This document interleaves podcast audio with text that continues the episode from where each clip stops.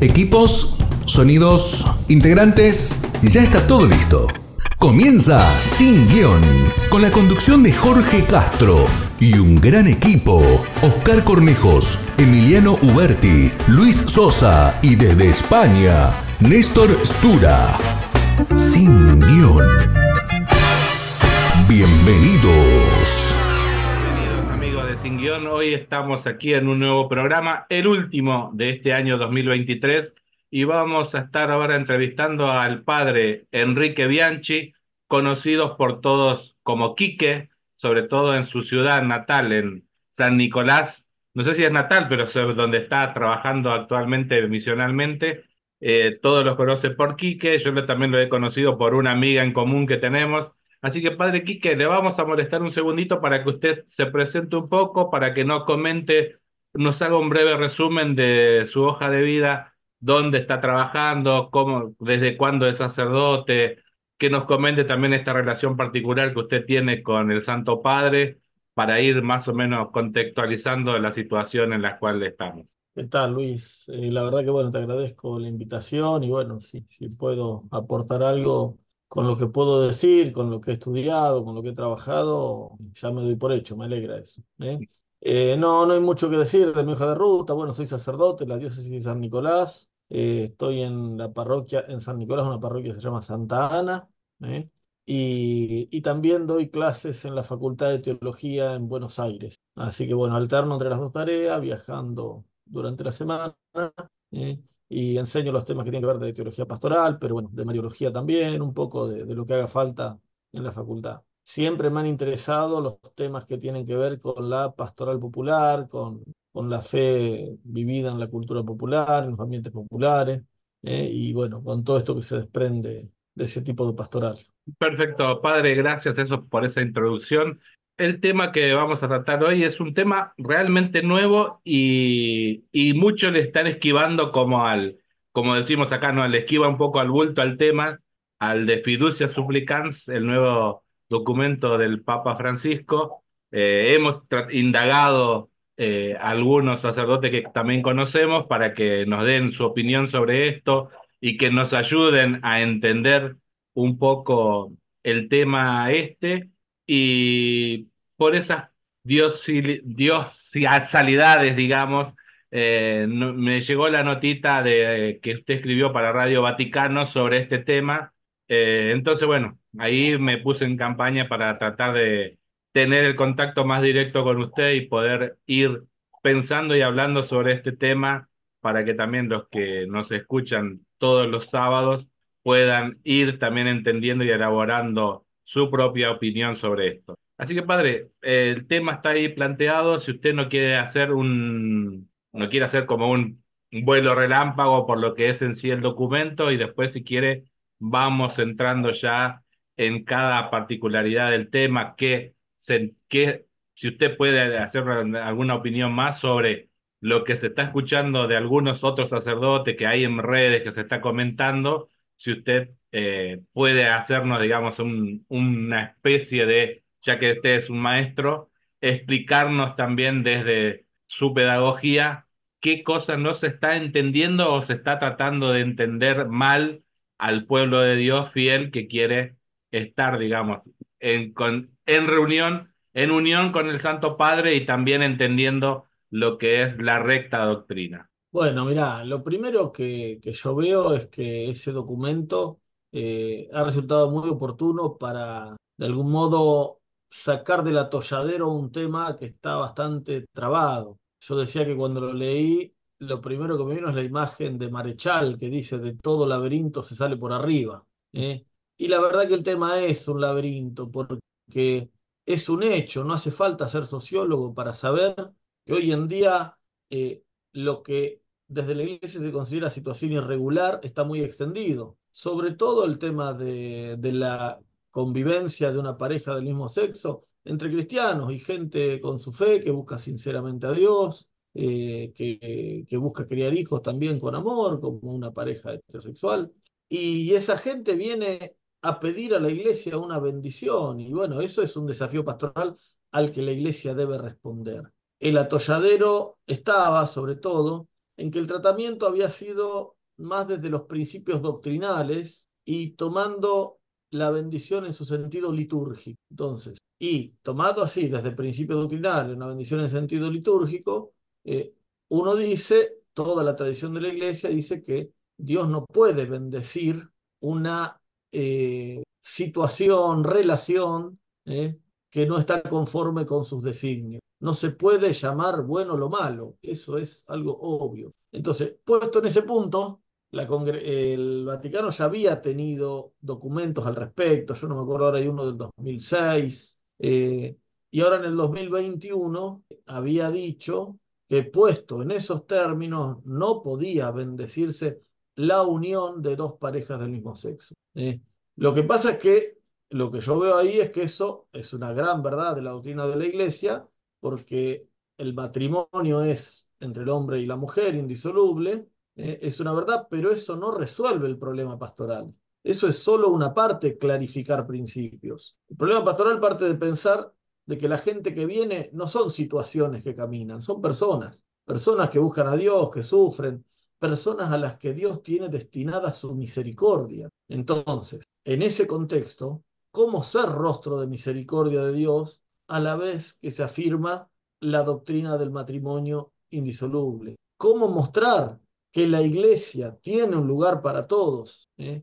algo que sabemos que está en el corazón de Dios, que nadie queda fuera del corazón de Dios, bueno, pero eso hay que mostrarlo con hechos pastorales, hechos históricos. Era realmente un atolladero del que este nuevo documento, Fiducia Supplicans, que salió hace 10 días, este nuevo documento sale por arriba de ese problema, diciendo, a ver, repensemos la riqueza pastoral de las bendiciones. La bendición no es solo el acto litúrgico que que de algún modo confirmaría una relación o daría aprobación.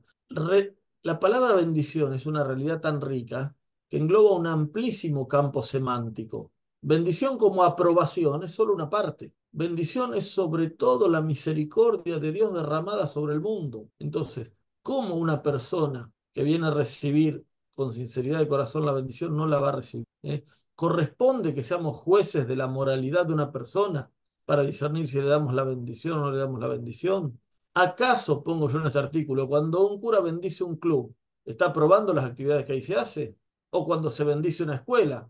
¿Eso significa que lo que enseña la escuela va en línea de lo que enseña la iglesia? Podríamos multiplicar los ejemplos hasta el infinito. Este documento nos llama a revalorizar la riqueza pastoral de esa bendición espontánea, de la persona que viene herida y le pide a Dios que busca de algún modo que restañe sus heridas. La iglesia, si la iglesia rechaza a esa persona, esgrimiendo principios abstractos, no sería raro que esa persona piense que se le han cerrado las fuentes de la bendición, las fuentes de la misericordia, que se le ha dado de algún modo una maldición, que se lo ha declarado maldito. Bueno, la iglesia en ese sentido yo creo que sale con, esta, con este documento a ampliar la mirada a redescubrir el valor pastoral de las bendiciones y a ofrecer un camino Ahora vamos a nuestro primer corte musical con la hermana Inés de Jesús, con su tema, El amor de mi Dios, de su álbum del 2010, Caminar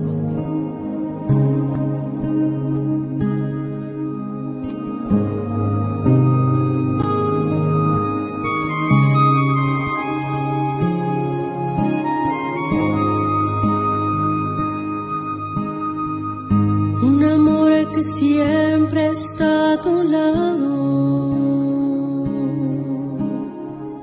y que no te exige nunca nada. Ese es el amor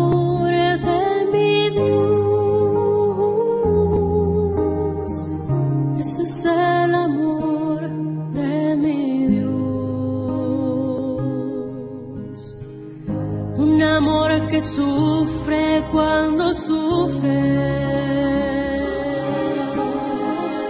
Un amor que ríe cuando ríes. Ese es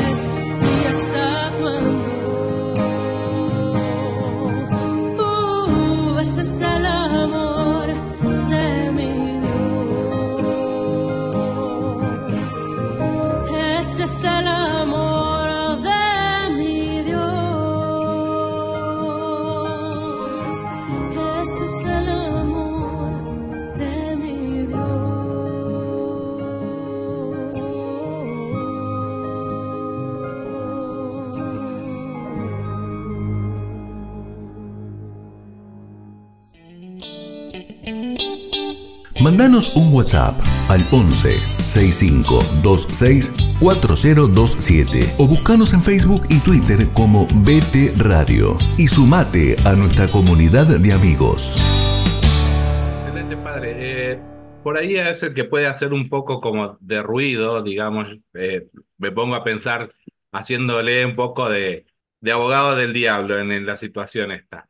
Digamos, no podría hacer ruido, digamos, esto de que la persona que venga, como dice usted, herida y viene así con un espíritu de buscar eh, el, el consuelo y la, no sé si decir la amistad con Dios, porque la amistad con Dios implica para el cristiano también estar, digamos, en concordancia con el tema de sacramentos. Entonces, eh, y como usted decía, no, no tenemos por qué, eh, no podemos convertirnos en jueces, ¿no? Y muchas veces eh, en las situaciones ordinarias de la misa nos terminamos convirtiendo como en cierta medida un poco fariseos, digamos, de viendo quién va según a la fila de la comunión, porque es de la, del barrio, lo conocemos, digamos que los conocemos, porque la intimidad no terminamos de conocer del hombre, siempre conocemos algún tipo de exterioridad y por ahí nos convertimos como el fariseo, ¿no? Qué suerte que no soy como aquel, pero tal vez soy peor que aquel, pero bueno, eso es... Y me, vamos a esto de muchas veces lo que me, tocó escuchar también de los medios seculares sobre todo, que también desde ese punto de vista se busca inducir un poco al error y tratar de llevar la, este, este documento del Papa para un lado que no es específicamente. O sea, no se bendice, yo de lo que entendí, tal vez pude haber entendido mal, que lo que se bendice son a las personas, no se bendicen las uniones como tal, por lo que entendí yo del documento, eh, y no se bendice, como bien decía usted, situaciones que desde lo irregular no se puede eh, entender como que eso equivaldría, decía el Papa no en su documento, que no, ten- no tengamos eso como una aprobación de la Iglesia de esas relaciones, ni tampoco que estable- va estableciendo, supongo yo que ahora iremos hablando al, al, en desmenuzando el documento, de en qué contexto se tiene que dar estas bendiciones que el, el Papa propone para dar a estas parejas irregulares. Yo tal vez creo que es, digamos, poco feliz el título, tal vez, porque el título dice para las parejas irregulares, cuando en el, en el desglose, en la, en la interpretación del propio documento dice que no se bendicen los vínculos, sino que se, bendu- se bendice personas individuales, por lo cual creo que yo ahí, eh, en la redacción tal vez del título, eh, habría que haber hecho esa diferenciación. Creo que eso también indujo un poco a un error involuntario, quiero creer, de, del, del dicasterio en cierta forma en el texto. No, a ver, discúlpame Luis que te interrumpa. Sí, sí, lo escucho, por eso le digo yo, lo escucho esto porque no sé, no sé de dónde sacaste que el título habla de parejas irregulares, no habla de eso. El título es, a ver, lo tengo acá, Fiducia Supplicans sobre el sentido pastoral de las bendiciones. Entonces estoy equivocado yo, padre. El clavo, el clavo en el que quiere dar, el sentido pastoral de las bendiciones. No reduzcamos las bendiciones al rito litúrgico, no seamos amarretes, digamos, para dar claro. Perfecto, padre. No sé si es mi internet o el suyo, lo, lo escuché entrecortado. Si me lo puede volver a repetir. Sí, sí. Eh, pues, entendió que el título es otro, sí. Sí, sí, esta parte sí se lo entendió clarito, pero después explicó un algo más que no se lo llegó a entender porque había como un corte. O sea que el título justamente da en el clavo, porque es sobre el sentido pastoral de las bendiciones. No reduzcamos la bendición a una cosa litúrgica que hasta podría asemejarla al sacramento, y entonces las disposiciones morales serían como las, para recibirlo sería como para el sacramento. Es un sacramental. ¿Eh? Claro, pero padre, hay, hay bendiciones que sabemos que no son litúrgicas. Yo me puedo acercar a un sacerdote y pedirle la bendición y me la da. Bueno, eh, eh, de esas bendiciones se está refiriendo. El sacerdote, el sacerdote termina la misa y agachamos un poquito la cabeza y nos da la bendición y nos vamos a nuestras casas con las bendiciones. Y yo llego a mi casa, yo llego a mi casa y le doy la bendición a mi familia. Ahí está, ahí está. sí, sí, los padres bendicen a los hijos. Exacto, yo lo que no logro entender por qué si, ya la iglesia lo tiene, en su riqueza tan grande la iglesia, eh, el tema de las bendiciones ya lo tiene, lo tiene expresado en el catecismo de la iglesia, eh, necesariamente hubo que nombrar que esto se hacía particularmente con este tipo de, pareja. No hacía, para mí no hacía falta, me parece a mí que generamos ahí un, un ruido innecesario, eh, que está más dividiendo a la iglesia que acercándola. Sí, lo que pasa es que yo creo que el problema pastoral está, el problema pastor está, y, con clarificar principios no alcanza, no alcanza. Esa gente está buscando a Dios, está buscando a Dios. y yo, ¿qué es lo primero que tengo para decirle al que busca a Dios? ¿Dios te ama o estás en pecado? Lo primero es Dios te ama. Eh, yo creo que todo esto hay que envolverlo por el manto, si se quiere, de esta novedad de Francisco de una pastoral de la misericordia. Lo primero es derramar la misericordia de Dios. Traemos siglos de una mentalidad más eh, legalista, si se quiere, eh, que de algún modo nos compromete. No digo que seamos todos legalistas, pero eh, la misericordia antes de Francisco estaba ahí como un equilibrio entre misericordia y justicia. Uno lee la Biblia y es pura misericordia. El padre del hijo pródigo que lo estaba esperando venir y el hijo venía con todo un discurso, le voy a decir pequé contra el cielo, contra ti, no merezco ser llamado hijo tuyo. ¿Y el padre qué hace? Le da el anillo, le da el calzado, lo abraza.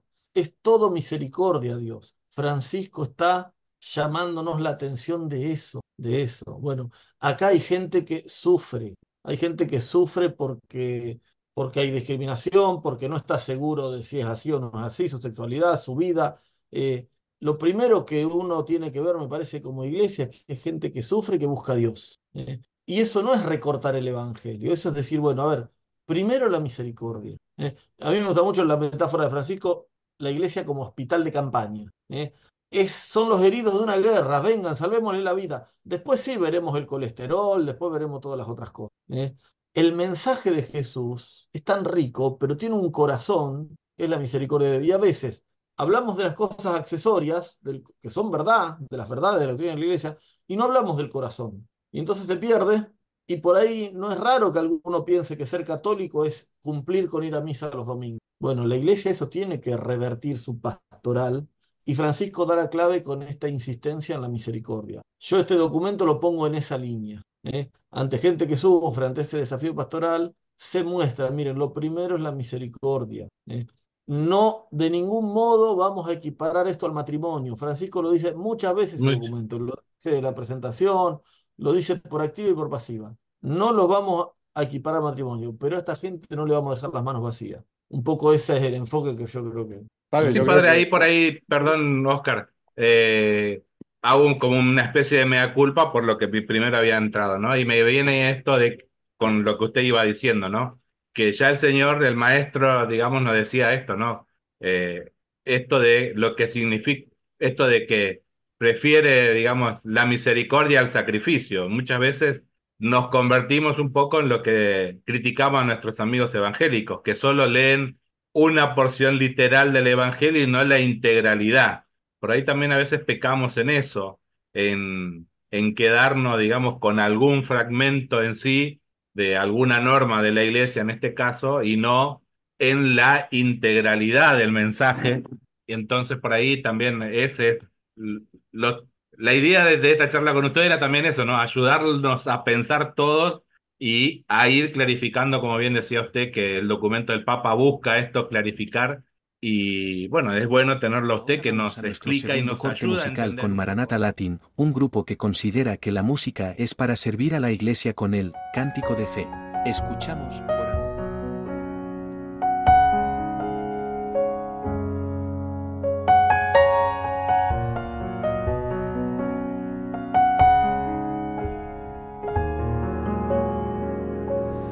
Sobre todo poder iré, sobre toda humanidad y ley, sobre todo lo por tu mano.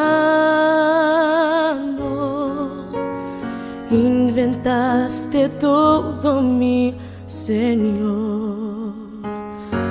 sobre todo reino y nación y maravillas que el mundo conoció. Sobre toda riqueza y esplendor nada se compara a ti mi Dios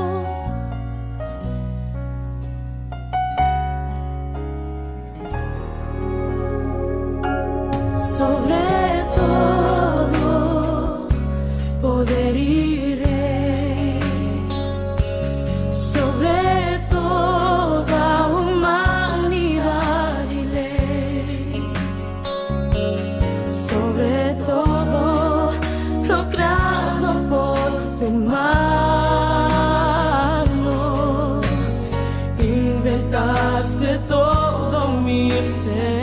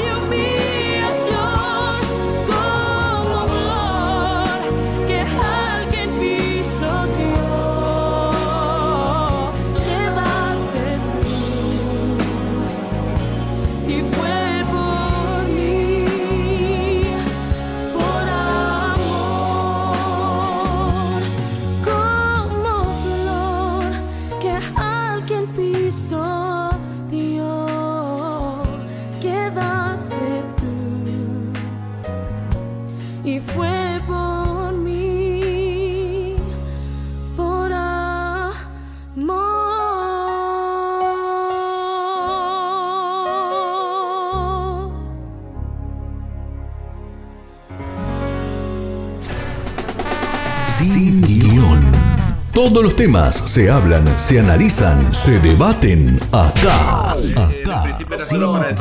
Puedo, puedo dar mi perspectiva, cada uno puede tener su perspectiva, ¿no? Yo creo que esto se interpreta en esta línea de la misericordia, ¿no? Y la bendición es un gesto de misericordia, es un gesto de misericordia. Y, y negarla es algo muy fuerte para el que se le niega. ¿eh? Por eso digo, Pero, bueno, en padre, línea padre, perdón. misericordia, sí, Sí, las bendiciones yo creo que no están negadas a nadie en la iglesia. De hecho, si usted se acerca en forma individual, ya sea un asesino, un- lo que fuese, se la van a dar igual. Entonces, a mí, a mí, a mí, ¿no? Creo que en este momento, como está la iglesia eh, y con los problemas que tiene, eh, es sumarle un, un conflicto más a la- la- la- la- en la forma que está expresada. Eh, estoy totalmente de acuerdo con lo que usted dice. A ver si se entiende lo que digo. Eh, a mí me parece que le- es como que prendimos un, un fueguito y sobre varios fueguitos que ya están encendidos, digamos, ¿no? Eh, porque en realidad las tenemos, las, las- las bendiciones. Están en cualquier lugar. Usted va a un sacerdote, nunca le va a negar una bendición. Padre, ¿me da la bendición? Sí, cómo no, hace la bendición y listo. No, no. Pero poner el énfasis en una situación que sabíamos que, digamos, va a generar conflicto, generó el tema, o sea, se movió el tema. Esto, esto es lo que quiero decir. Digo, ¿era necesario en este momento hacerlo de esta forma? Esa es la pregunta. Bueno, yo creo que primero que lo- los que la hicieron tienen todo el mapa mucho más grande que nosotros para discernir. Eh, eso de que a cualquiera se le da una bendición es algo muy común acá, pero no sé si en el resto del mundo. ¿eh? El Vaticano mira a todo el mundo. ¿eh? No sé si es tan común en otros lados y tan, tan así. De hecho, por las reacciones parecería que no, ¿eh? En muchos lugares.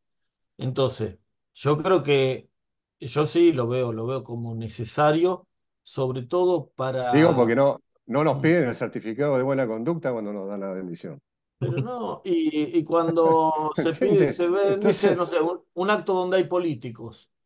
¿Eh? se la dan igual. o, en una, o en una escuela se bendice. Por eso yo Escúcheme, hicimos, hicimos un acto en Luján y, y se armó un despelote bárbaro y dieron la bendición Bueno, y nadie. se hacen, por eso te digo, se, se hace. Pero digo, lo que es tan común acá, por ahí en otros lugares no es tan común. ¿eh? De todos modos, yo sí creo que, que doctrinalmente hay que enriquecer la mirada sobre muchas cosas, porque en esta oposición de algunos sectores, eh, oposición cerril a que se den las bendiciones, yo creo que están sobredimensionando la bendición litúrgica y no reconocen esta bendición como gesto de piedad popular, que en Argentina estamos muy acostumbrados, como, como usted dice, va cualquiera al sacerdote y le pide, y eso es muy común. Bueno, eh, hace falta ese enriquecimiento doctrinal, me parece a mí, ¿eh? y en sentido es muy oportuna, para que revaloricemos la bendición. Eh, que puede ser a veces pedir la bendición, dice el documento, a mí me gusta mucho esa frasecita, creo que la cito en mi artículo, pedir la bendición puede ser el bien posible. ¿eh?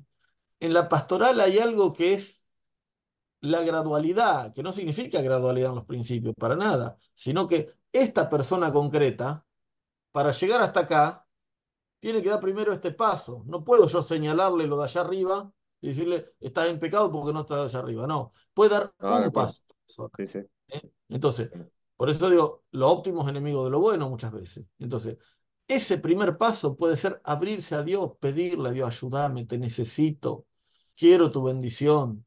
¿eh? Puede ser el primer paso. No hace falta hacerle, me parece a mí que sería un error hacer, describirle toda la doctrina total de la iglesia y que firme un credo de todo eso para recibir la bendición. Bueno, está buscando a Dios. Y yo vuelvo al Evangelio, pensemos en el Dios de Jesucristo. Es un Padre de misericordia que siempre nos espera, que descuida 99 ovejas para ir a buscar uno. ¿Cómo entendemos eso? ¿Cómo entendemos? Que le paga lo mismo al último que al que soportó el calor del día. Ese es el Dios de Jesucristo. Y muchas veces en nuestras costumbres más defensoras de doctrinas, ¿eh? no lo entendemos. Y, tampoco entendemos algo, que la doctrina se va profundizando en la comprensión, cada vez comprendemos más la doctrina, pero va cambiando en su formulación. ¿eh? Son desafíos nuevos, bueno, hay que comprender nuevamente doctrinas, no podemos repetir como quien pasa ladrillos de mano en mano doctrinas de siglos pasados. Hay que comprender la situación y redecirla. ¿eh? Es toda la teoría del, desarrollo del dogma, ¿no?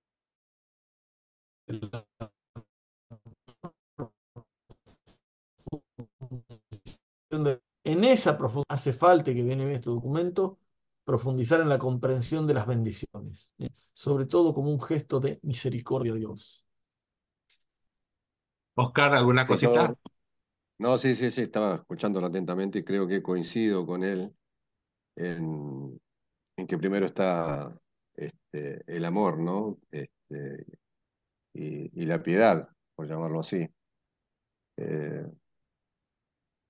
porque, bueno, la iglesia es Cristo, y Cristo se comporta de esa manera, ¿no? En el Evangelio, en el, Evangelio vivo. Creo que Cristo se comporta de esa forma. Eh, yo solamente, digamos, hago un poquito hincapié a veces también en... Eh, y lo llevo al mundo actual y lo llevo a nuestra iglesia actual y, en estamos, no estamos viviendo un, buen, un buen momento, digamos, estamos como una iglesia que está este, movidita con muchos temas. El sínodo alemán, tenemos varias cosas dando vueltas y varias situaciones que nos pegan cimbronazos. Eh, y yo, yo particularmente, ¿no? Oscar eh, decía, bueno, eh, bueno, es como dice usted, ellos sabrán por qué lo sacan en este momento. yo por ahí no coincidía, digo, este no es el momento para que lo saquen porque generamos otro tema más que en otro momento de mayor tranquilidad podríamos haberlo desglosado de mejor forma y haberlo asimilado de mejor forma. Pero va por ahí nada más lo mío, o sea, mm, me parece que, que por ahí le generábamos otro problemita más, otra discusión más dentro del, de, de, la iglesia, que ya tenemos un montón, ¿no? O sea, sí, sí, sí, no, te entiendo, te entiendo perfectamente. Yo creo que el eh, documento es claro en que no cambia la doctrina del matrimonio. Entonces, no, no, eso sí, a ver, está clarísimo que no. Bueno, por eso. Entonces, este, muchas de las reacciones no termino de entender porque lo acusan de falta doctrinal, pero en realidad no tiene ninguna falta doctrinal. Algunas reacciones están destempladas yo no sé si son, bueno, justamente porque están reaccionando frente a la política eclesial del Papa Francisco, no a la, doctrina que, que, no la cambia para nada y lo dice, lo dice varias veces. ¿eh? No, no, seguro. Eh, o están reaccionando a lo que cuesta de la conversión pastoral en clave de misericordia que pide Francisco. A todos nos cuesta, a todos nos cuesta una conversión pastoral. Eh, si no nos costara, no sería evangélico el camino que vamos a hacer. Si fuera que se acomode a nuestras ideas, todo sería todo más fácil. Eh, amar al prójimo siempre es renunciar a uno. Bueno, una iglesia que sea más rostro de misericordia tiene que, que, que tiene que tener alguno de estos cimbronazos en clave de conversión pastoral. Por eso para mí la clave es la misericordia. Mientras se pone en primer término la misericordia, ahí estamos avanzando en sentido evangélico. ¿eh? Estamos avanzando en sentido evangélico y, desde ahí va a ser testimonio la iglesia para el mundo, ¿eh? en la medida en que transparenta a Cristo y Cristo es misericordia. En ese sentido, bueno, a mí me, me, gusta que haya salido este documento. Y bueno, y también me, me, parece interesante el debate, bueno, acá como el que tenemos acá, pero como el que se da así en otros lugares, eh, para, para poder separar un poco y para poder entender esto. ¿eh? Yo creo que, que bien explicado, en clave de la riqueza pastoral de las bendiciones y de una pastoral de la misericordia. Bien explicado, no, no hay mayores objeciones, más allá de querer objetar al Papa Francisco, que eso, bueno, muchos lo quieren hacer y entonces se toman de esto. Pero también lo pasan deformado eh, y a veces hasta sin intención, bueno, el caso de Luis, que hablaba de un título que no era, por ejemplo, yo estoy seguro que era sin intención, pero así le llegó a él. ¿eh? bueno, en ese sentido hay que ser eh, cuidadoso en estos temas e informarse bien, discernirlo a la luz del Evangelio, que repito, el corazón del Evangelio es la Vamos a nuestro tercer corte musical con la hermana Inés de Jesús, que nos canta Porque te amo, de su álbum Vuelvo a vivir del año 2000.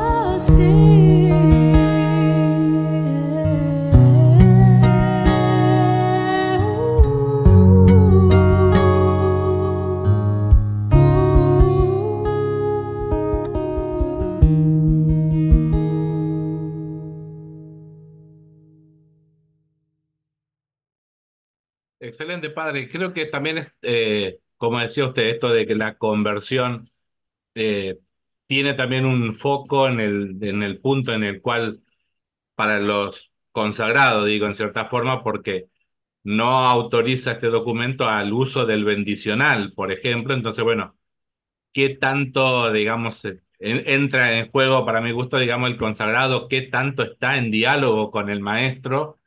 y qué posibilidad tiene de volcar, como bien decía usted, esa misericordia del maestro ahí a su pueblo, ¿no? Y encontrar las palabras justas y necesarias para esa situación en particular. Entonces, también creo que ahí hay como un, un gran desafío para, como dice un cura nuestro, para su gremio, de estar, digamos, un poco en un buen timing en el momento de las bendiciones para que dejen claro, digamos, la, la doctrina en sí, no preste a confusión dentro de la buena fe de estas personas, que no les haga creer que como se bendice esa unión en sí, sino que sin eh, esto de andar poniéndole, digamos, de no tenés que venir a misa, esto, aquello, que sí le dé la bendición, pero tampoco le haga caer en un error involuntario, no, pero que sí, digamos, de alguna forma habría que hacer algún tipo de, en algún momento, también de una catequesis al pueblo, digamos, de Dios para que sea receptivo de estas realidades, porque el, el consagrado lo recibe, le da una bendición. Estas personas, con toda justicia, quieren integrarse a la comunidad parroquial o a la comunidad eclesial, pero la gente en sí ya está como muy eh, acartonado, por decirlo en cierta forma, le termina generando, digamos, un, un sabor amargo a esta persona porque el rostro que le mostró el consagrado en su momento no lo ve en la comunidad y por ahí no damos este, esta visión de unidad que tenemos como, como iglesia y como pueblo de Dios. Entonces yo también creo que habría que ir, la idea de estos programas también es eso, ¿no? Ir un poquito aprendiendo nosotros y ayudando a que otros también vayan entendiendo y vayan, nosotros, como bien decía usted, entender esta misericordia de Dios, el sentido justo de la palabra del Santo Padre, para que también nosotros seamos objeto, digamos, de bendecir en el sentido de el decir bien. Digamos que el bendecir es eso, ¿no? El decir bien del otro, de que a estas personas mostrarle el rostro misericordioso de Dios. Tal vez si tenemos contacto con, con personas que están en una situación irregular, nos ha, nos ha pasado estos temas, en cierta forma también nosotros en la parroquia lo hemos trabajado porque, digamos, el equipo donde estamos trabajando nosotros nos toca hacer, digamos, la parte de la catequesis prebautismal y catequesis de niños y nos encontramos con estas realidades. Se nos impone la realidad, digamos, de, más allá de que sean del mismo sexo, digo yo, o sea, matrimonios en segunda unión, eh, o, digamos, parejas, digamos, que no están conformadas, digamos, de acuerdo al canon de la iglesia, y nos encontramos muy, como muy, muy desafiados continuamente con, con estas situaciones y a veces, como decía usted, no estamos preparados para abordar una pastoral de la misericordia de Dios con respecto a estas situaciones en particular.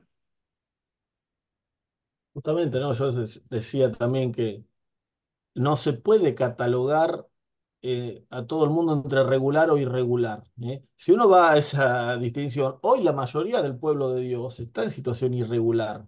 ¿Y qué hacemos? ¿Nos ponemos a predicar que están en situación irregular o le mostramos el rostro misericordioso de Dios? ¿eh? Pero eso, Son eso, personas. Sí. sí, sí, sí, pero eso pasa regularmente, padre. Usted va y da la comunión y no pregunta al, Bueno, bueno, bueno, gracias. Cuando Entre da- nosotros, Cuando usted da la comunión, no pregunta si tiene certificado de buena conducta. Sí, sí, sí. Y se la da En igual. Argentina. pero por ahí otros lugares no, no están así. Por eso eh, también la novedad de Francisco, que con mucha frescura hace mucho de esas cosas. ¿eh? Pero yo creo, eh, pensar eso, a la persona que viene, ¿qué es lo primero que tengo que decir? ¿Clarificarles los principios doctrinales o Cristo te ama? Cristo dio la vida por vos. ¿sí? Pero además, eh, que en el caso de la homosexualidad yo creo que es clave, empatía por el sufrimiento de esa gente. Todos sabemos que un transexual, la, mayor salida laboral que tiene es la prostitución. Amén de todo el proceso que habrá sido pobre, decírselo a los padres, hacerse la operación, no sé cómo habrá sido cada uno. Cuando uno escucha cualquier historia, son historias de muchísimo dolor. ¿eh? Y la respuesta nuestra va a ser, ¿estás en pecado? Eh, a mí no me entra eso en la cabeza. Tiene que ser una situación No, de padre, yo creo que la iglesia Ojalá- lo bueno, sabe no, yo creo que no, pero quiero decir, ojalá nuestras parroquias, por Bueno, ejemplo, Yo, puedan yo creo que la, la iglesia lo sabe. Tenemos un, un sacerdote que nos costó, un. Eh, argentino que está trabajando en el sur de Italia.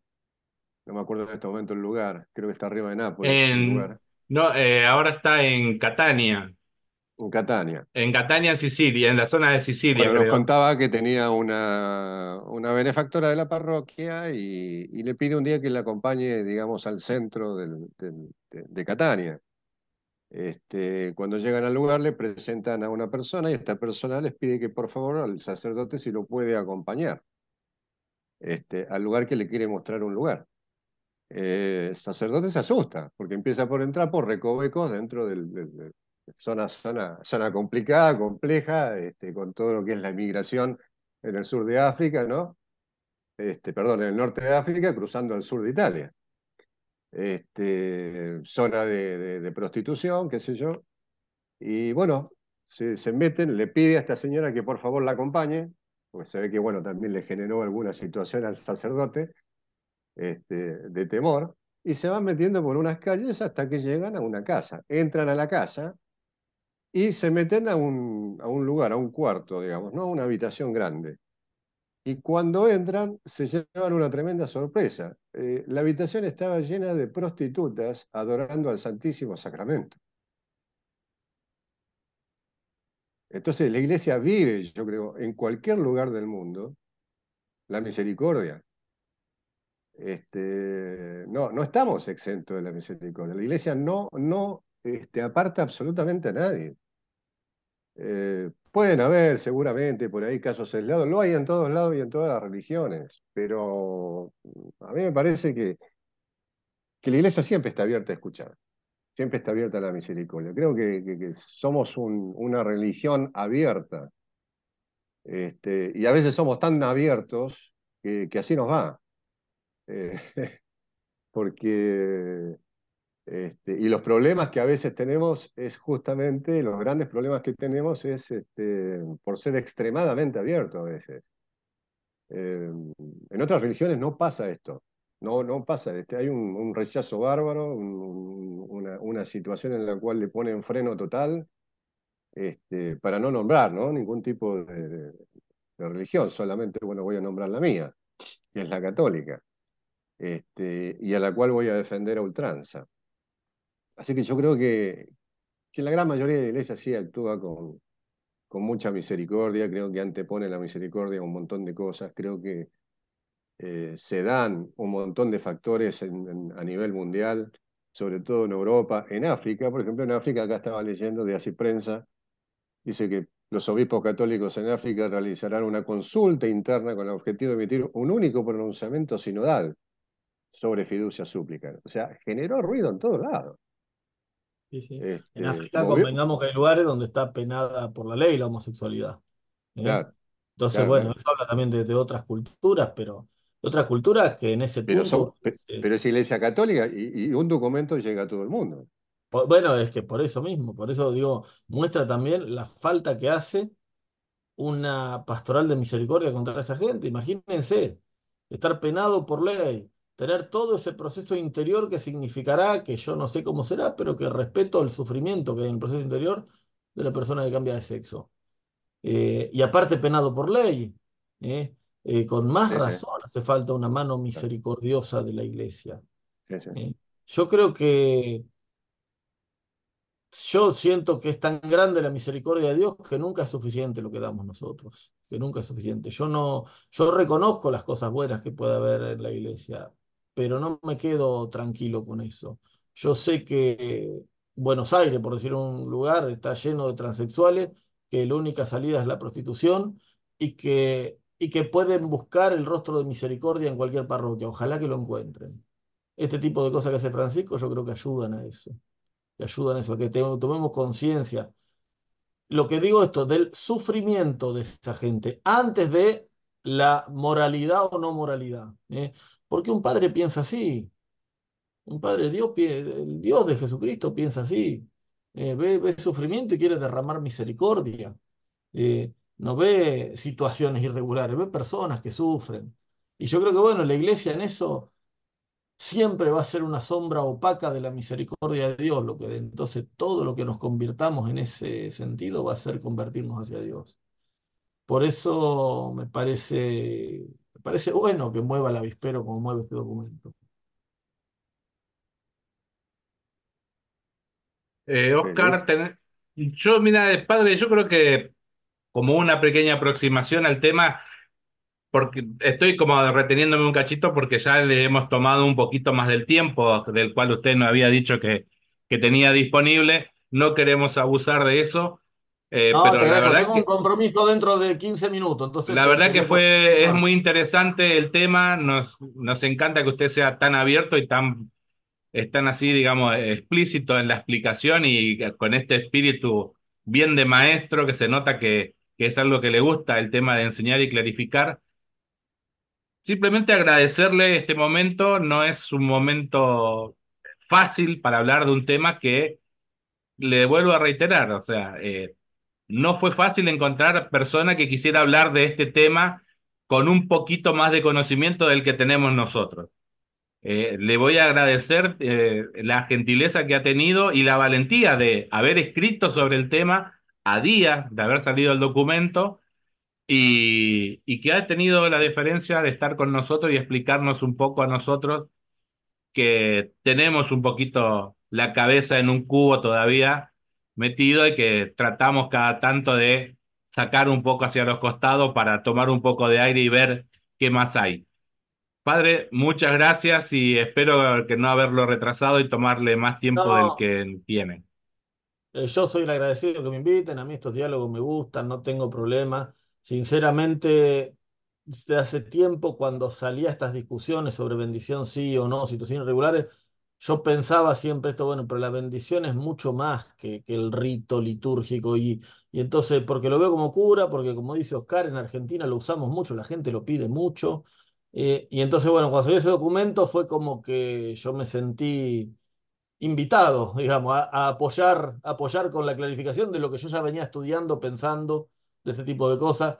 Yo enseño este tipo de cosas en la facultad, enseño el tema de las bendiciones, el tema de la pastoral popular, bueno. Entonces, ya que tenía ese conocimiento teológico, lo quise ofrecer a la comunidad eclesial. ¿eh? Sacramental. Parte de ese querer ofrecerlos esta conversación. Así que yo se les agradezco también que me den la oportunidad. ¿eh? Padre Quique, muchas gracias y feliz año. Dale. Bueno, Buen feliz comienzo año. padre. Esperamos en el 2024, si que tiene algún momento, volver a molestarlo no con algún otro tema que seguramente nos va a enriquecer nuevamente. Buenísimo. Buenas noches, grande. muchas gracias. Una un abrazo En grande. nuestro cuarto corte musical escuchamos un tema, del sacerdote salesiano Eduardo Meana, para integrar todo lo que somos y vivimos. No hay maldad que no sea aprovechada por Dios para hacernos crecer en el amor. Esto que soy, eso te doy, cantado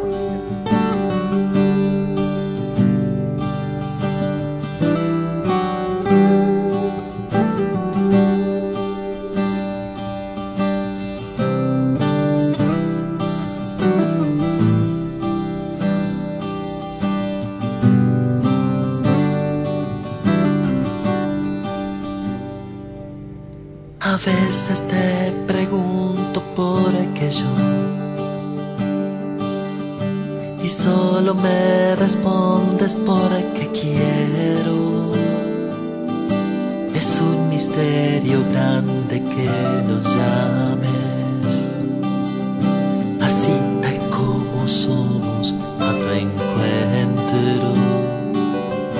Entonces redescubro una verdad. Vida, nuestra vida es tu tesoro. Se trata entonces solo de ofrecerte con todo nuestro amor esto que somos. Que te daré, que te daremos si todo, todo es tu regalo. Te ofreceré, te ofreceremos esto que somos, esto que soy, eso te doy.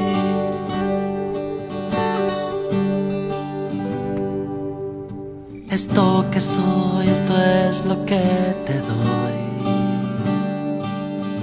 Esto que somos es lo que te damos.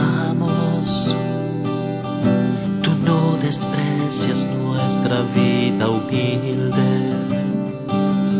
Se trata de poner todo en tus manos. mis trabajos y mi fe, mis mates, mis bajones y mis sueños, y todas las personas que me diste. Desde mi corazón te las ofrezco. Que te daré, que te daremos si todo, todo es tu regalo. Te ofreceré, te ofreceremos esto que somos, esto que soy,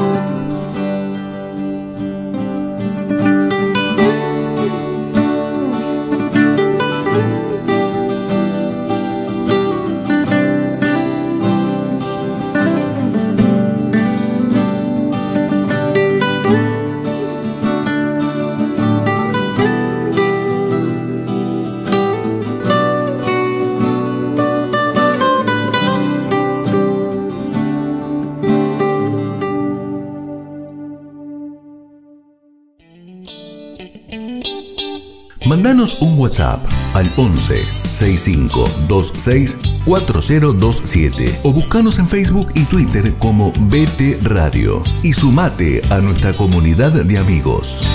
Compartimos una reflexión del padre Antonio Fortea, sacerdote católico y teólogo español especializado en demonología. Es doctor en teología por el Pontificio Ateneo Regina Apostolorum de Roma. Sobre el tema que nos ocupa de las bendiciones el documento del Papa Francisco Fiducia Supplicans. Muy buenas noches a todos.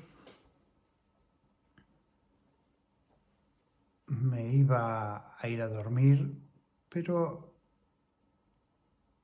voy a quitarme un poquito de tiempo de sueño para que algunas personas enseguida escuchen cuál es mi opinión sobre la declaración que ha hecho la Congregación para la Doctrina de la Fe sobre el tema de las bendiciones de homosexuales.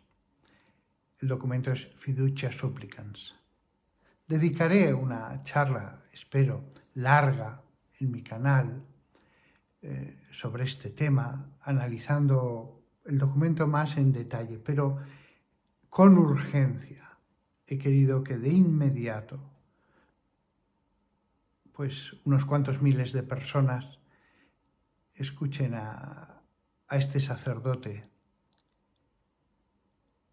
para que no hagan daño a sus almas, para que las mismas personas no se hagan daño a sí mismas.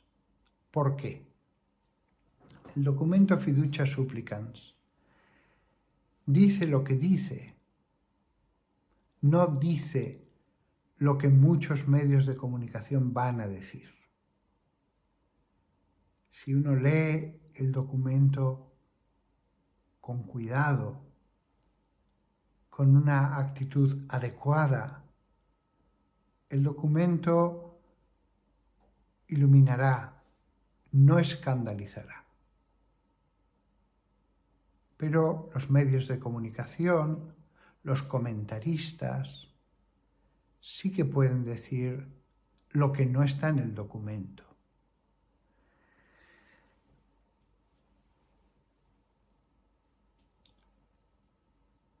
Me gustaría incluso haber llevado más a la oración este tema, pero me tengo que ir a dormir.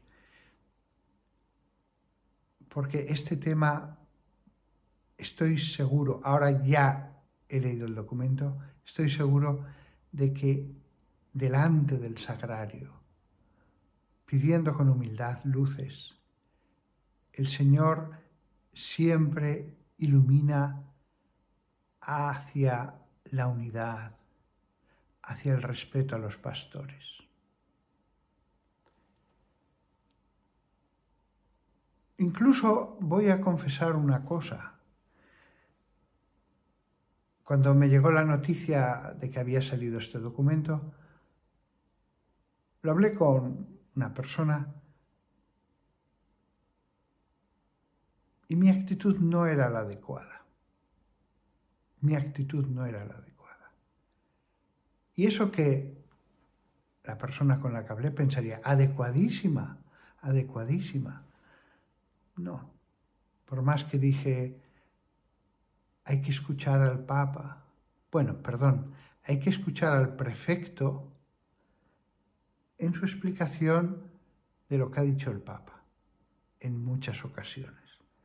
Pues aunque esa era mi, mi respuesta, incluso yo mismo, que estoy calificado de demasiado buenista, me di cuenta de que podía ser más bueno.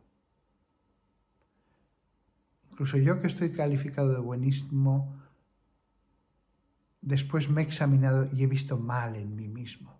Juicio, actitud no adecuada. La actitud adecuada al leer el documento tiene que ser de escucha. Todos tenemos nuestros prejuicios y no nos damos cuenta. De escucha y de bondad. Hay que escuchar con bondad a todos, a todos y siempre, siempre. Pero más en este caso que el documento viene de la autoridad. No lo ha escrito el Papa, lo ha escrito el prefecto, pero se lo ha dado a leer al Papa.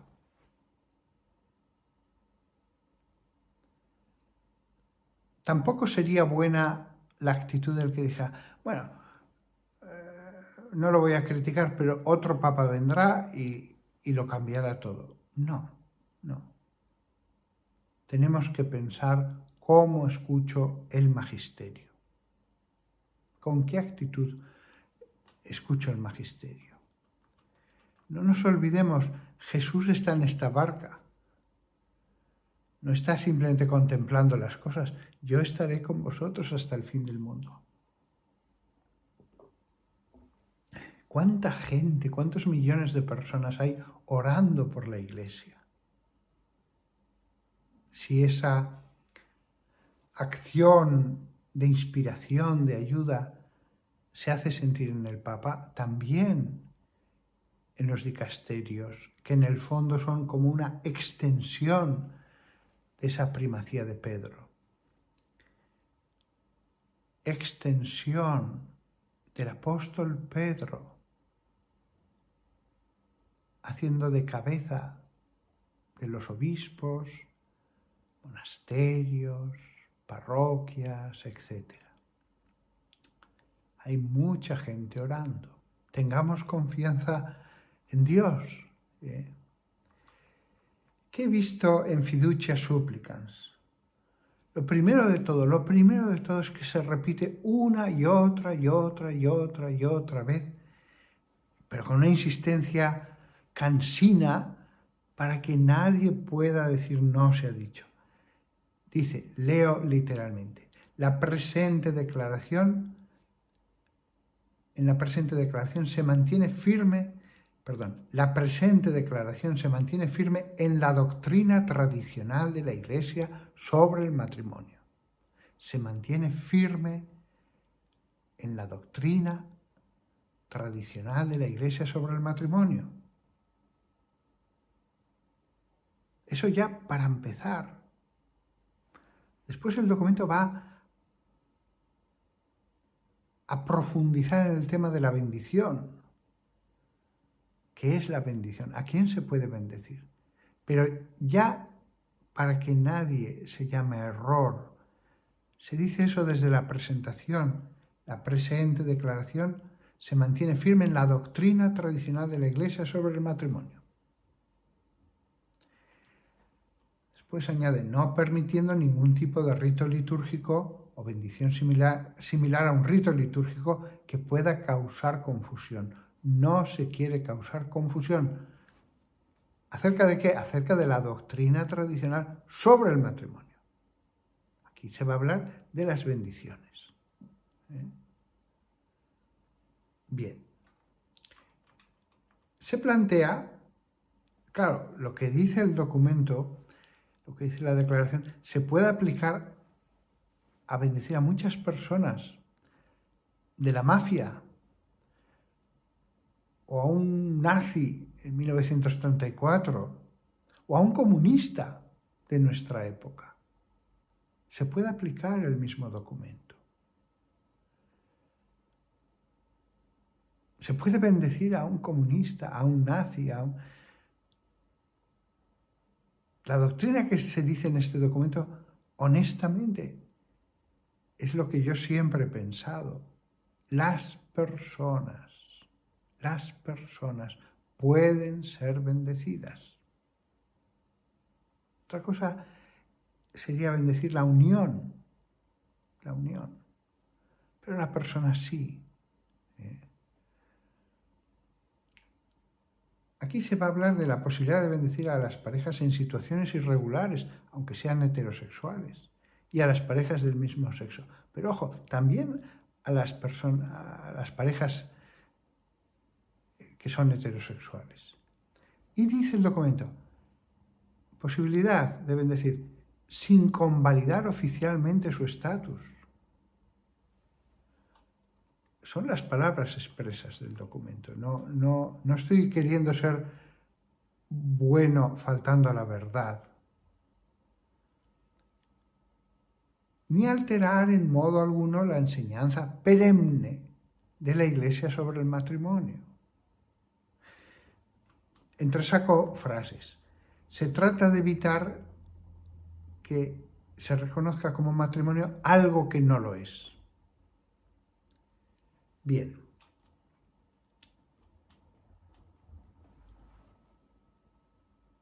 El documento hace una larga afirmación en positivo sobre el matrimonio. Se pide una y otra vez que lo que se haga, por muy pastoral que sea, que no lleve a confusión. Pero también, al mismo tiempo que se recuerda la respuesta que ya dio la congregación de que no es posible dar la bendición a uniones entre personas del mismo sexo, sin embargo, otra cosa es las personas, las personas.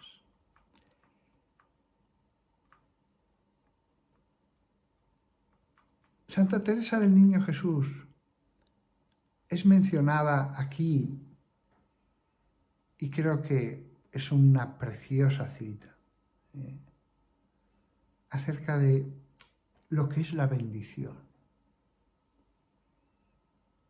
Dice ella en un momento dado, y creo que este es el corazón del documento, dice, como nos enseña Santa Teresa del Niño Jesús, más allá de esta confianza, abro comillas, no hay otro camino por donde podamos ser conducidos al amor que todo lo da. más allá de esta confianza. Con la confianza, el manantial de la gracia desborda nuestras vidas. La actitud más adecuada es depositar la confianza del corazón fuera de nosotros mismos, en la infinita misericordia de un Dios que ama sin límites. El pecado del mundo es inmenso, pero no es infinito. En cambio, el amor misericordioso del Redentor, este sí es infinito. Cierro comillas. Este es el corazón del documento. No es, como he oído de otro comentarista, con este documento lo que se quiere es destruir el matrimonio. No.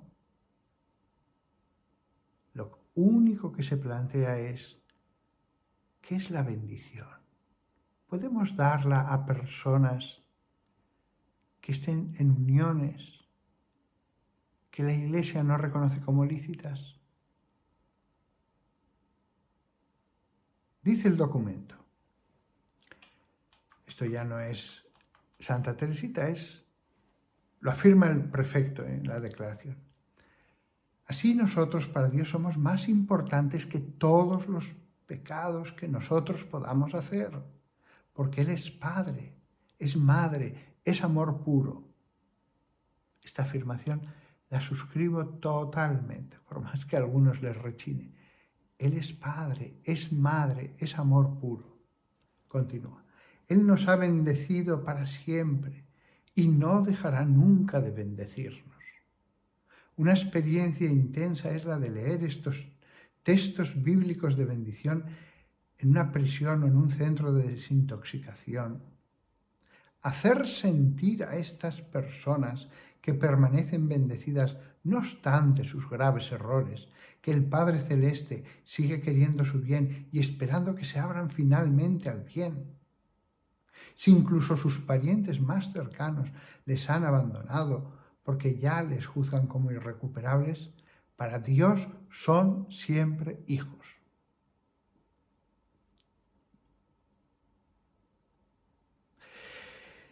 No, no es por hacer propaganda de mis libros, lo digo de corazón. Una de las cosas que tras años de reflexión, cuando escribí mi ensayo sobre el infierno, se titula Las leyes del infierno, una de las cosas que, que descubrí en mi reflexión es que la bendición de Dios llega incluso a los habitantes del infierno, pero de un modo que nunca pude yo imaginar. No puedo ahora resumir todo el libro. Por eso cuando he leído este párrafo en el documento, he dicho, es verdad, es verdad, es verdad. Se puede bendecir a personas que están en situaciones ilícitas. Él es Padre, es Madre, es amor puro. Él nos ha bendecido para siempre.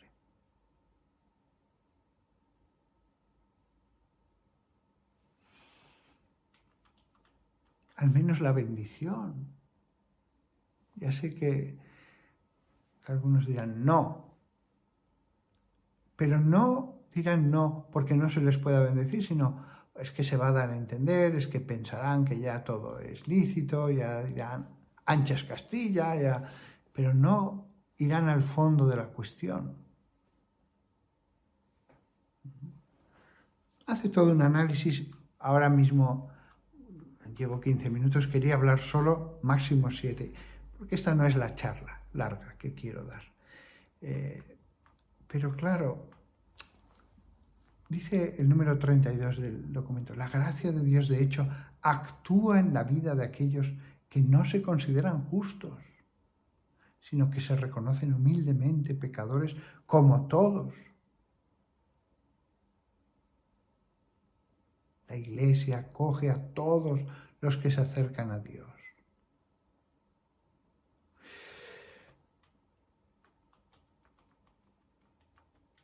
Después hay una oración que menciona, que está tomada de la misa, el domingo 27 del tiempo ordinario, en el misal romano.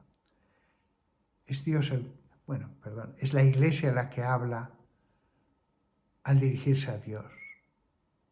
Porque esta oración es con la que hemos orado año tras año. Dice la iglesia, dirigiéndose a Dios a través de los sacerdotes en la misa. Cada sacerdote que ese domingo celebra la misa dice, Dios Todopoderoso y Eterno, que con amor generoso desbordas los méritos y deseos de los que te suplican. Que con amor generoso desbordas los méritos. Derrama sobre nosotros tu misericordia, que libres nuestra conciencia de toda inquietud y nos concedas aún aquello que no nos atrevemos a pedir. La parte clave para el tema que estoy hablando es que el amor generoso de Dios, dice el sacerdote, desbordas los méritos y deseos de los que te suplican. Derrama sobre nosotros tu misericordia.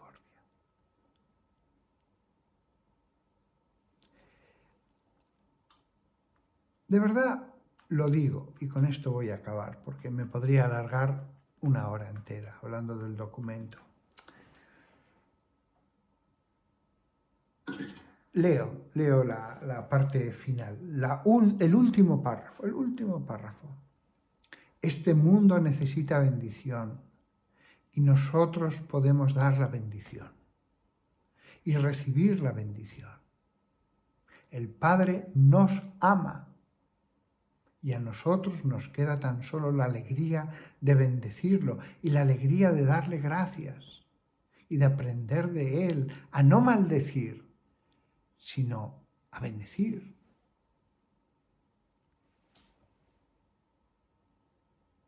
Yo me arrepiento de todo juicio, de todo comentario,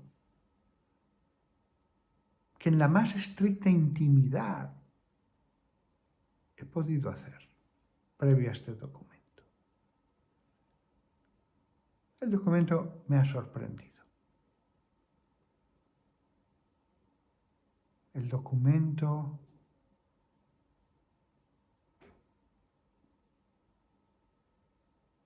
no hay nada reprobable. No hay nada reprobable. Lo he leído línea a línea. Lo he leído con ya 30 años, meditando y atendiendo a personas, leyendo a todos los, a los autores de teología, no a todos, a los autores mejores de teología,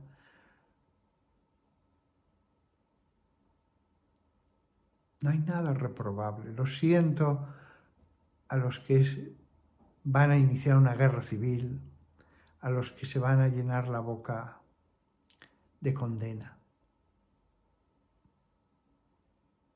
Se reafirma la doctrina de siempre. El texto habla de la bendición. Al menos eso.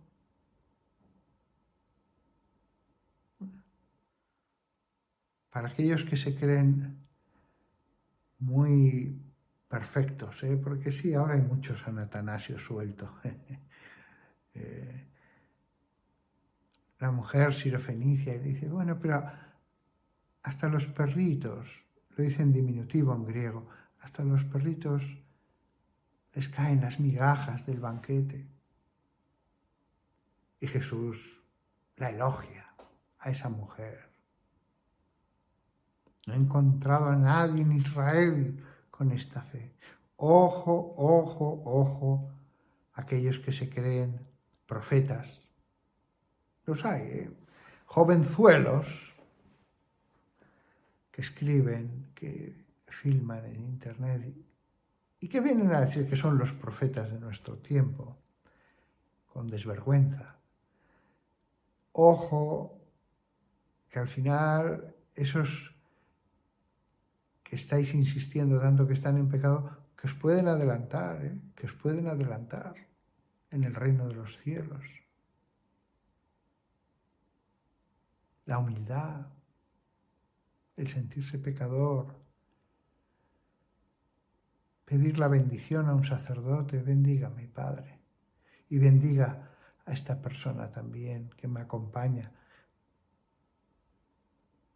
¿Qué hay de malo en ello? El hecho de ir al sacerdote a pedir eso, que ya se ha dicho que hay que evitar el hacerlo como si fuera una boda, ya eso lo ha dicho el documento. ¿Qué hay de malo en eso? Se dice en el documento claramente, hay que evitar que aquello parezca una boda. Hay que evitar que aquello dé la impresión de ser un sacramento. Pero al menos la bendición.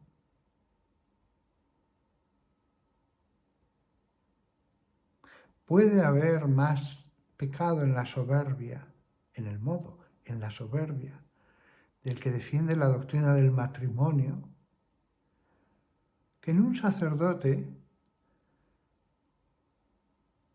que tenga corazón de padre y que no tenga tan claro la doctrina tradicional. Porque si ese no tener claro viene del error, sin culpa, y por supuesto en este tema puede haber error sin culpa, es error. Pero en otros hay pecado al defender la tradición por la soberbia. Ojo, ojo, ojo. Bueno, yo os animo a que leáis el documento.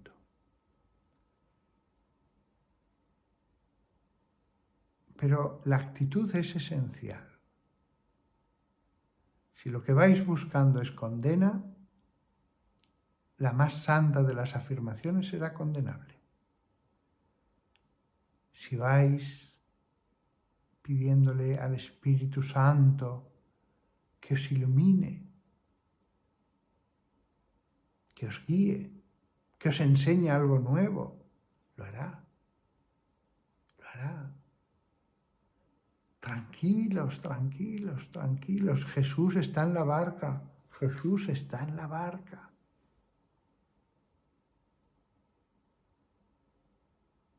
¿O tenéis una visión demasiado humana de la iglesia?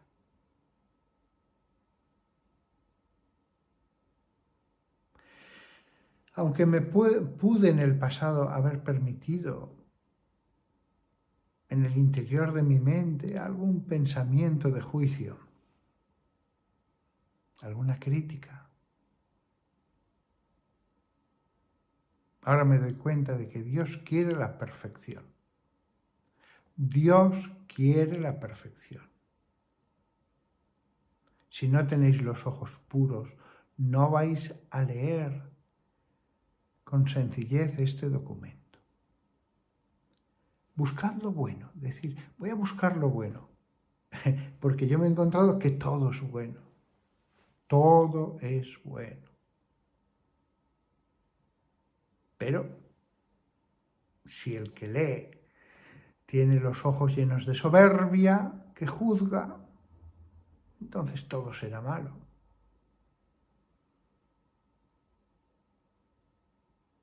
Todo será malo.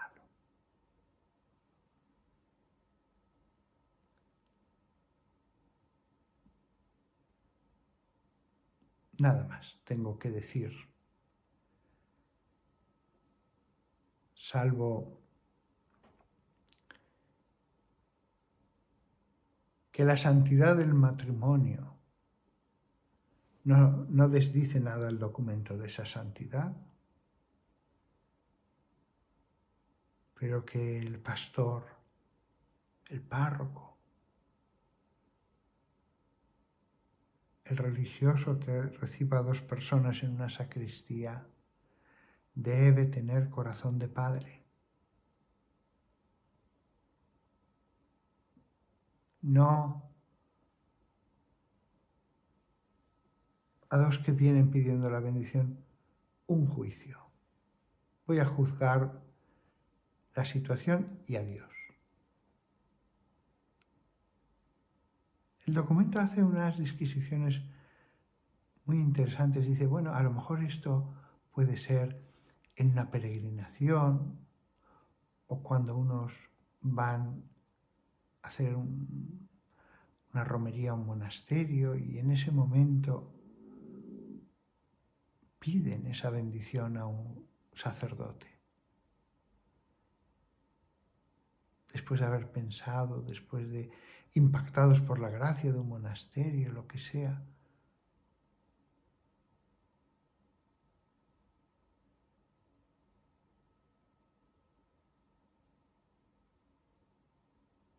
Bien, ya, está dicho el resumen que quería hacer y lamento que me he alargado mucho. Confiad en la iglesia. Confiad en los pastores. Confiad.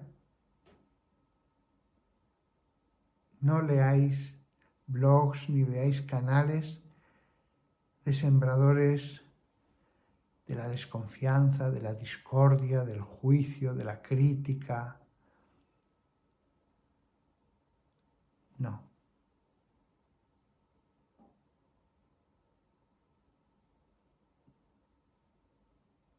Me quedo callado porque busco qué, les puedo decir a las almas para que no se alejen de la iglesia, para que amen a todos sus pastores.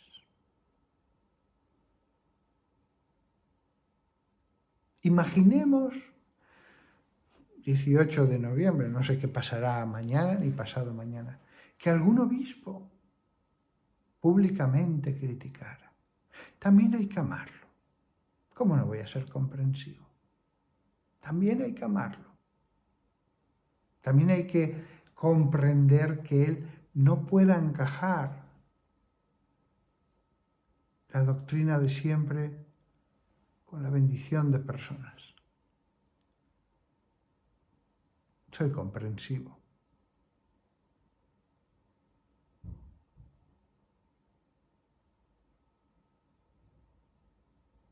Somos realmente pequeños, todos, todos, todos. Yo me puedo equivocar, sí, sí me puedo equivocar. Pero no me equivoco cuando digo voy a leer lo que dice la congregación para la doctrina de la fe con sencillez, con bondad, como lo haría San Francisco o San Ignacio de Loyola. En eso no me equivoco, no me equivoco, ¿eh? no me equivoco. No me equivoco, porque si viéramos cómo de grande es la ayuda de Dios para que la iglesia sea fuente de luz. A pesar de nosotros, a pesar de nosotros.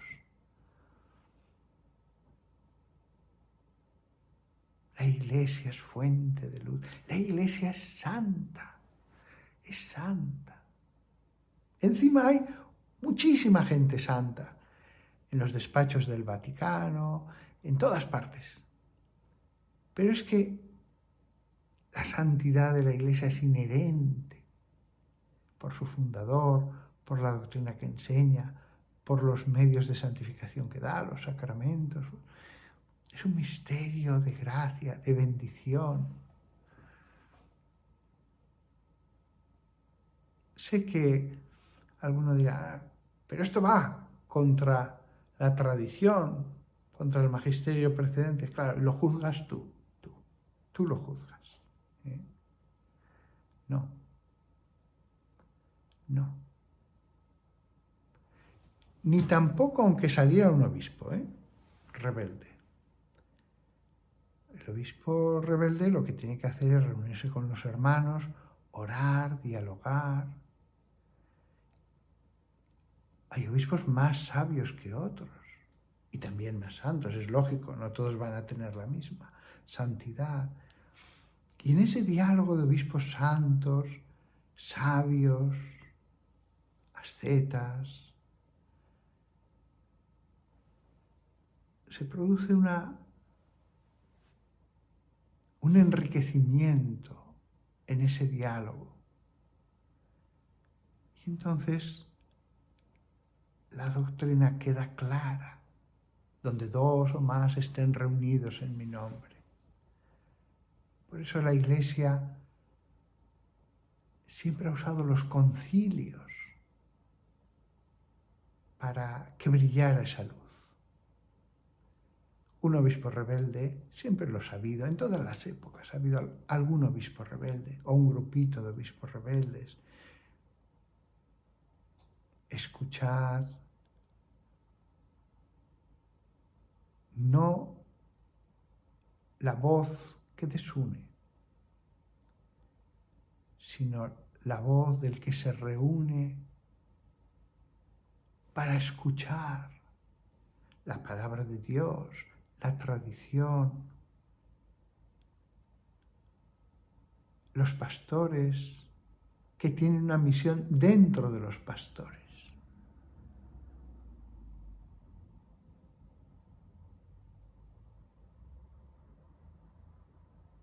Estoy seguro de que este documento habrá provocado ira, rabia, malos sentimientos, mal sabor de boca en muchos. En mí ha producido paz. Lo leí con paz, lo empecé a leer con paz y salí con más paz. Ojo, ojo, con un poquito de remordimiento, porque incluso en mí, lo repito, penetró un poquito el juicio, la desconfianza. Realmente solo lo hablé con una persona, un gran amigo mío, solo con uno, lo que podía pasar en el futuro con todos estos asuntos, solo con uno. Y creo que solo una vez. Bueno, otras veces de otros temas, pero ya esto se venía a venir desde hacía meses o un año que podía pasar entraba dentro de lo posible. Ahora me arrepiento. Falta de confianza. Gotas de soberbia.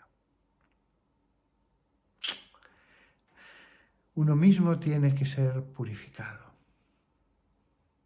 Bueno, buenas noches a todos y tratad de poner estos sentimientos en otros que ahora se sientan en zozobra. Buenas noches. Hasta aquí llegó Sin Guión. Jorge, Oscar, Emiliano, Luis y Néstor se despiden hasta el próximo sábado. Hasta entonces.